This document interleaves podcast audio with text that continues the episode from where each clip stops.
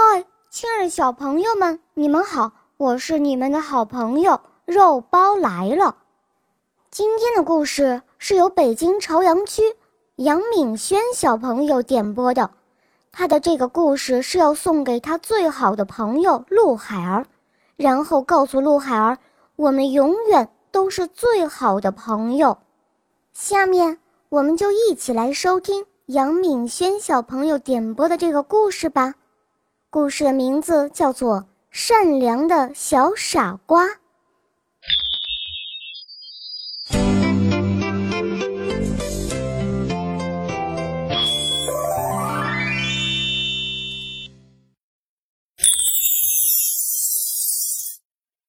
小傻瓜虽然最不受父母的疼爱，可是他却心地善良，和一个白发苍苍的老头分享了自己的食物。这个老头为了报答小傻瓜，让他在砍柴时得到了一只大金鹅。这只金鹅给小傻瓜带来了好运，并且让他娶到了公主，真是好人有好报啊！从前有个男子，他有三个儿子，最小的儿子外号叫小傻瓜。小傻瓜经常受到哥哥们的欺负。还常常遭到其他人的嘲弄、白眼。有一次，大儿子要去森林里砍柴，母亲让他带上一块美味的大蛋糕和一瓶葡萄酒，怕他饿着渴着。走到森林后，他遇见了一位白发苍苍的小老头。小老头向他道了一声好，然后对他说。把你袋子里的蛋糕给我一小块儿，再给我喝一口酒吧。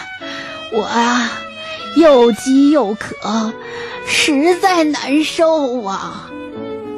自私的大儿子回答说：“我干嘛要把我的蛋糕和葡萄酒给你？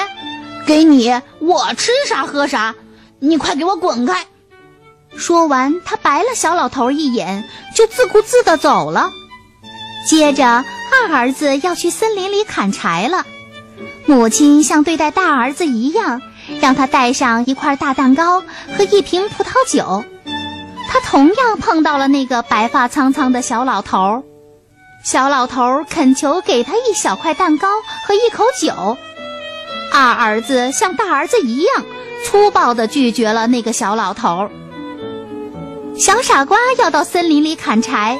但母亲一点儿也不喜欢小傻瓜，她让小傻瓜带上一块在炭灰里烤的面饼子，还有一瓶酸啤酒作为午饭。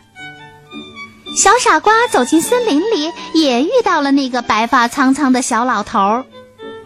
小老头儿同样也对小傻瓜发出了请求。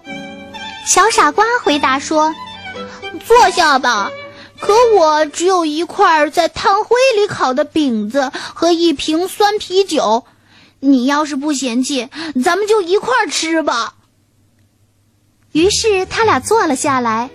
可是当小傻瓜拿出那块炭灰里烤的饼子时，饼却变成了一块大蛋糕，那瓶酸啤酒也变成了上好的葡萄酒。小老头儿对他说。你的心肠真好，我会报答你的。那边有一棵老树，你去把它砍倒，在树干中你会找到宝物的。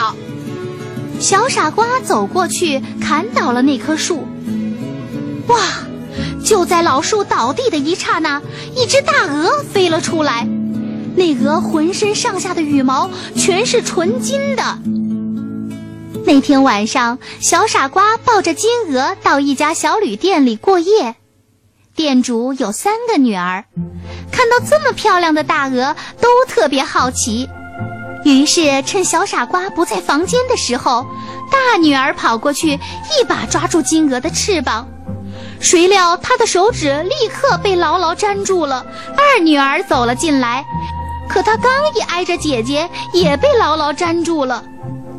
接着，三女儿也来了，结果也被粘住了。第二天早晨，小傻瓜抱着金鹅上路了。三位小姐只得紧紧地跟在小傻瓜的身后，忽左忽右，一路小跑。走没多久，他们遇到了一位牧师。牧师看着这支小队伍说：“可真不知害臊，一帮疯丫头跟着一个小伙子到处跑，像什么话吗？”说着，牧师一把抓住三小姐，不料自己也被粘住了，不得不跟着几个姑娘一块儿跑起来。没走多久，他们又碰到了教堂执事。教堂执事眼见牧师跟在三个姑娘屁股后面紧追不舍，惊得目瞪口呆。他想上去抓牧师，不料也被粘住了。地头上走来两个扛着耙子的农民。牧师赶紧请他们过来，把他和教堂执事解脱出来。可是那两个农民刚碰着教堂执事，也无可奈何地被粘住了。这样一来，已经有七个人跟在拉着金鹅的小傻瓜身后跑了。很快，他们走进了一座城市。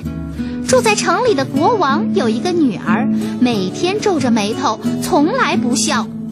因此，国王宣布说：“谁能把他的女儿逗笑，谁就可以娶她为妻。”小傻瓜听说了这件事，就带着金鹅和后边的一大串随从，来到公主的面前。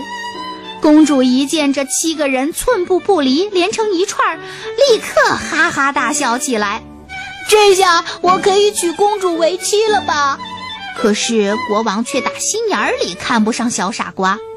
他眼珠一转，对小傻瓜说：“你想要做我的女婿，就必须先找到一个能一口气喝完一窖葡萄酒的人。”小傻瓜想起了小老头，便来到森林中寻找他。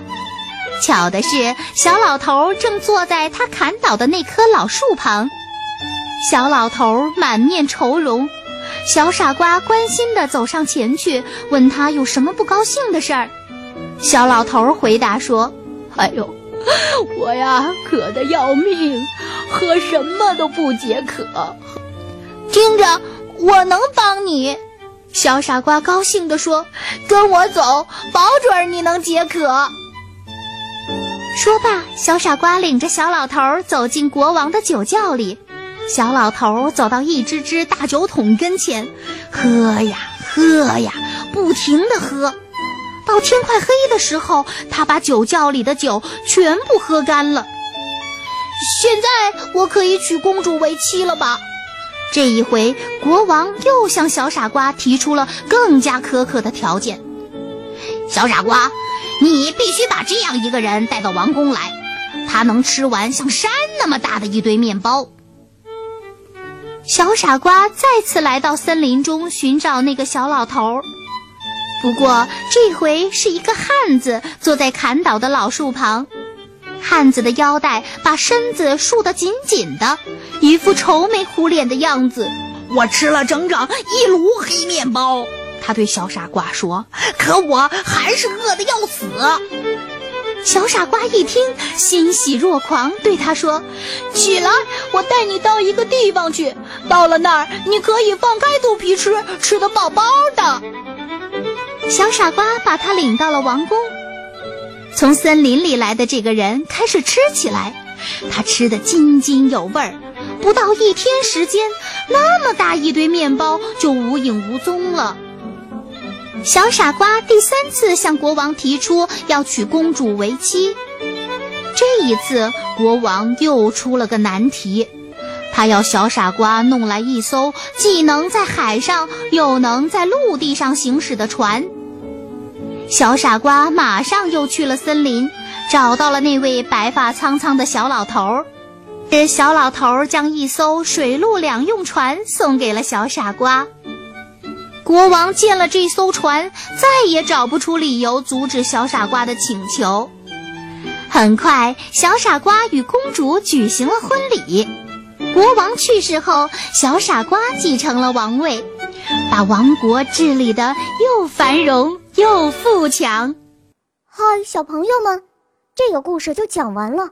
杨敏轩小朋友点播的这个故事好听吗？如果你们也想点播故事，就加肉包的微信哦。